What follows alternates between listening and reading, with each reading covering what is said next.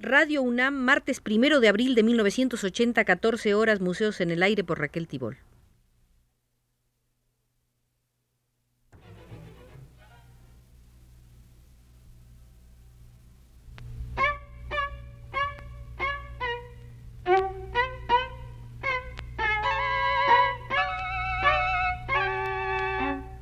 Museos en el Aire.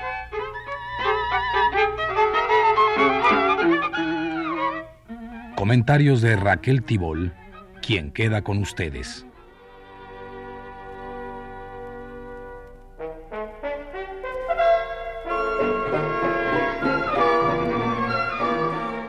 Una de las corrientes pictóricas que ha sido revalorada en las últimas décadas es la del prerrafaelismo. Más que una escuela pictórica, la de mayor importancia en Inglaterra durante el siglo XIX, después de los paisajistas, el prerrafaelismo es un movimiento místico y religioso a la vez que pictórico de un grupo de artistas que en 1848 y bajo la denominación de Fraternidad o Hermandad Prerrafaelista tomaron como modelos a los pintores anteriores a Rafael, tratando de resucitar aquel espíritu al actualizar la técnica pictórica del medievo. Tuvo ese movimiento un apóstol estético en el tratadista y crítico John Ruskin. Por eso los invito a visitar la sala del prerrafaelismo en el Museo John Ruskin para constatar de qué manera el prerrafaelismo fue un movimiento esteticista, un culto extremado de la belleza, una fundamentación de la vida sobre la base estética.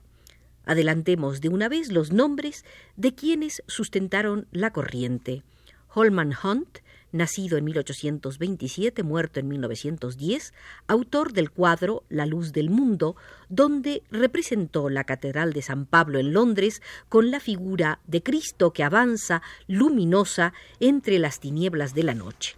Otro precursor fue John Everett Millais, 1829-1885, autor de La muerte de Ofelia, bella pintura que está en la National Gallery. Dante Gabriel Rossetti, nacido en 1828, muerto en 1882, hijo de un emigrado político napolitano. Rossetti, el más representativo de todo el grupo, con cuadros como La Anunciación y El sueño de Dante. Ford Maddox Brown, nacido en 1821, muerto en 1893, a quien se debe el lavatorio, y Barn Jones, nacido en 1833, muerto en 1898, que dibujó bocetos para vidrieras y mosaicos y dejó una obra famosa, El rey Cofetna y la pobreza que se guarda en la Tate Gallery.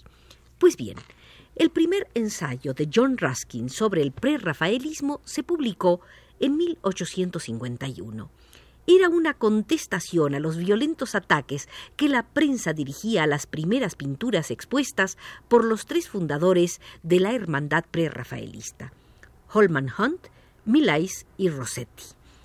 El apoyo de Ruskin ayudó a los jóvenes pintores en su precoz lucha contra la crítica hostil, pero lo interesante es que cada uno de ellos siguió su camino poco influido por las críticas de Ruskin.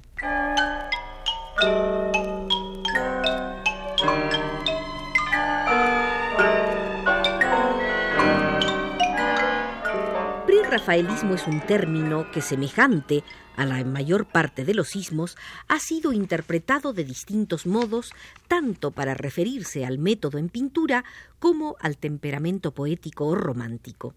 En el prerrafaelismo hubo dos caminos, uno dominado por la tradición y el otro por la innovación.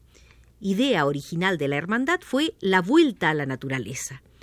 John Ruskin, en su estudio sobre pintores modernos, había exhortado a los artistas antes de la formación de la hermandad a seguir a la naturaleza, no rechazando nada, ni escogiendo nada, ni desdeñando nada. Pero cuando los prerrafaelistas expusieron obras que confirmaban tales principios, les advirtió que en tanto ellos pintaran solamente del natural, aun cuando lo escogiesen y agrupasen cuidadosamente, sus pinturas no podrían tener nunca el carácter de composiciones del tipo más elevado.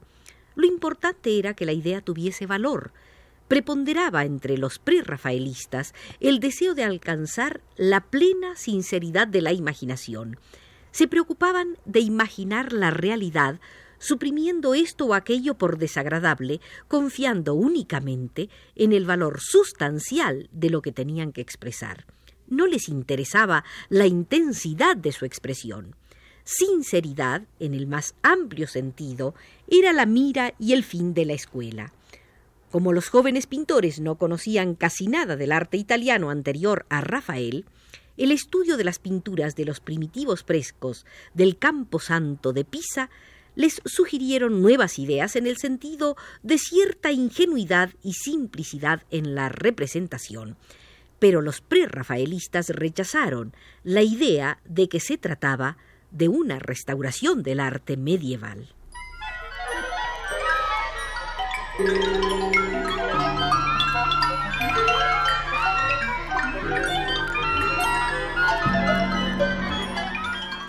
Ante los ataques que venían recibiendo los jóvenes pintores, John Ruskin escribió es extraño que dos jóvenes de 18 y 20 años respectivamente ideasen para sí un método de estudio totalmente sincero e independiente y perseverasen en él con entusiasmo, resistiendo toda clase de esfuerzos por disuadirlos y toda oposición, y aún más extraño, que al tercer o cuarto año de su trabajo hubiesen producido obras no inferiores en muchos aspectos a las mejores de Alberto Durero pero es imposible imaginar, a menos de haber sido víctima, el clamor universal y la unanimidad de la crítica que la prensa ha descargado contra ellos, la completa ausencia de todo auxilio generoso o amparo por parte de aquellos que pueden medir su trabajo y apreciar su triunfo, y la burla mordaz y necia de los que no pueden hacer ni lo uno ni lo otro.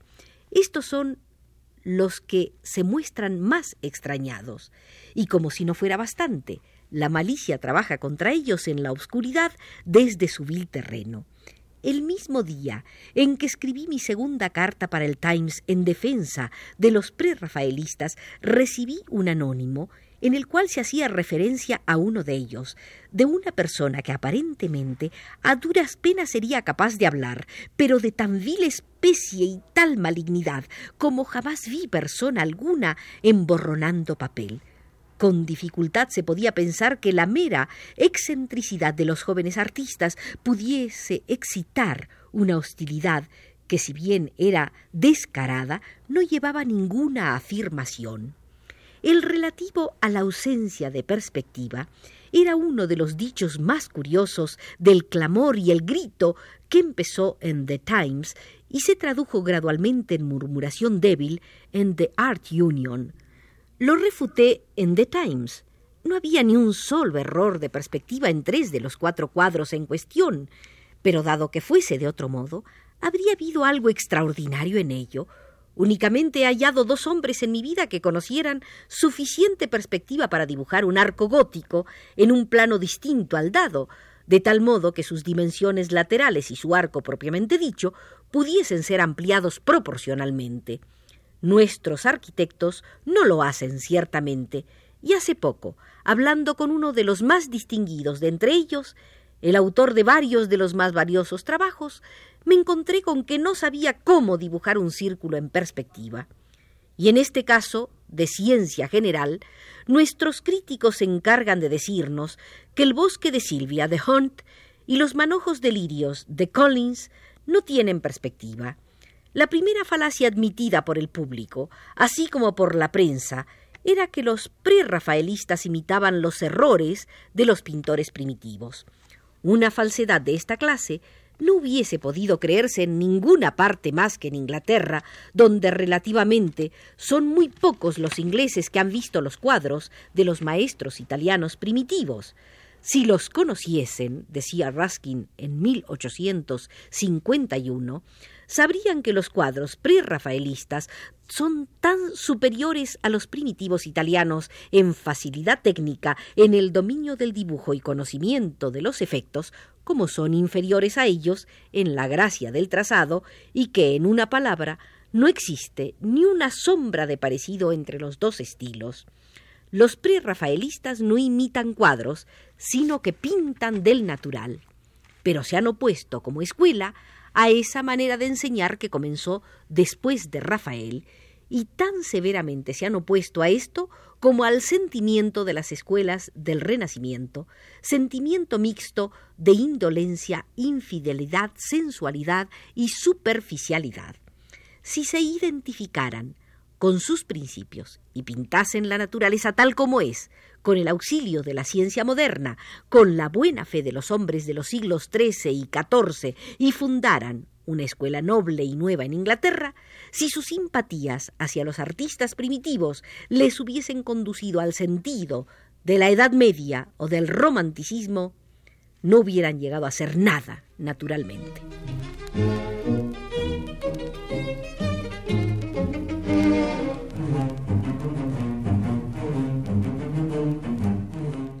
Y en su defensa de los prerrafaelistas llegaba John Ruskin a lo siguiente. La segunda falsedad es que los prerrafaelistas no dibujan bien. Esto solo podían afirmarlo personas que jamás hubiesen mirado sus cuadros.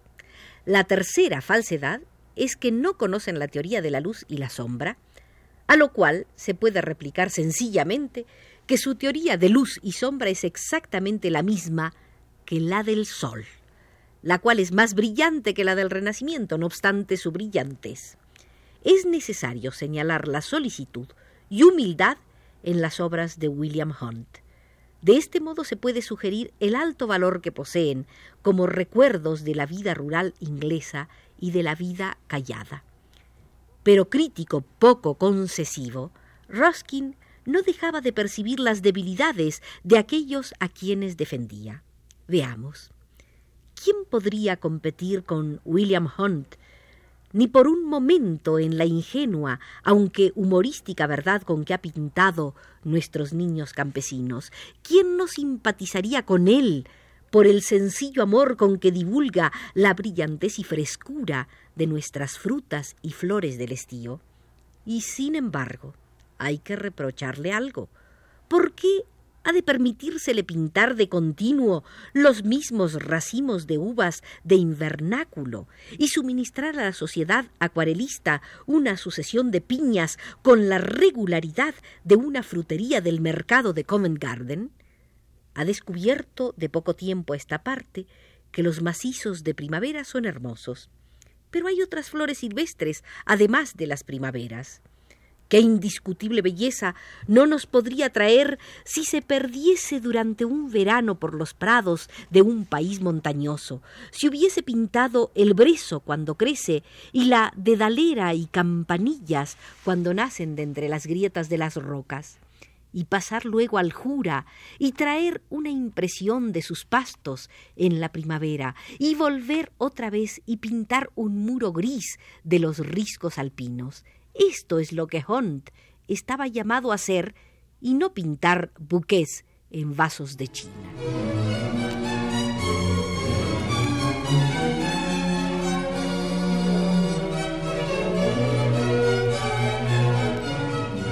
Ruskin era ante todo eminentemente naturalista y la geología constituyó para él una pasión tan grande como la arquitectura o la pintura. Ruskin tenía una percepción refinada para los detalles en la naturaleza y en el arte, pero le molestaba el exceso de detalles, a pesar de su afición a las precisiones en lo pequeño, admiraba la manera clara y sucinta de pintar y admiraba aún más la rápida pincelada de un Tintoretto o de un Turner. Halló y defendió en los prerrafaelistas una afinidad de espíritu con los artistas medievales que construyeron y esculpieron las grandes catedrales. El movimiento prerrafaelista produjo un cambio profundo en la visión de la vida al renovar y hacer resurgir ideales que el Renacimiento había dejado sin realizar o poco claros. De ahí la identificación de Ruskin, para quien el Renacimiento era arrogante y autoglorificador del hombre. La concepción del arte del Renacimiento, opinaba Ruskin, era para colecciones, para provocar placer a los ricos. Contra esta concepción abogaba porque el arte fuese un viviente y espontáneo desarrollo en la vida cotidiana de los hombres, para embellecer sus acciones y sus costumbres. Pero no debemos olvidar que parte de su rechazo por el arte del Renacimiento se debía a su rechazo del desnudo humano, tema central del gran arte del Renacimiento, su sentido de la naturaleza, de la comprensibilidad y de un arte para la gente común llevaba en el fondo una exaltada deformación populista. Y llegados a este punto, tan cercano a situaciones de hoy, abandonamos a Ruskin y sus defendidos prerrafaelistas.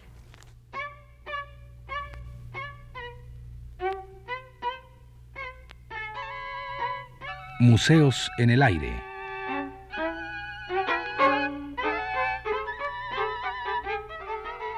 Comentarios de Raquel Tibol.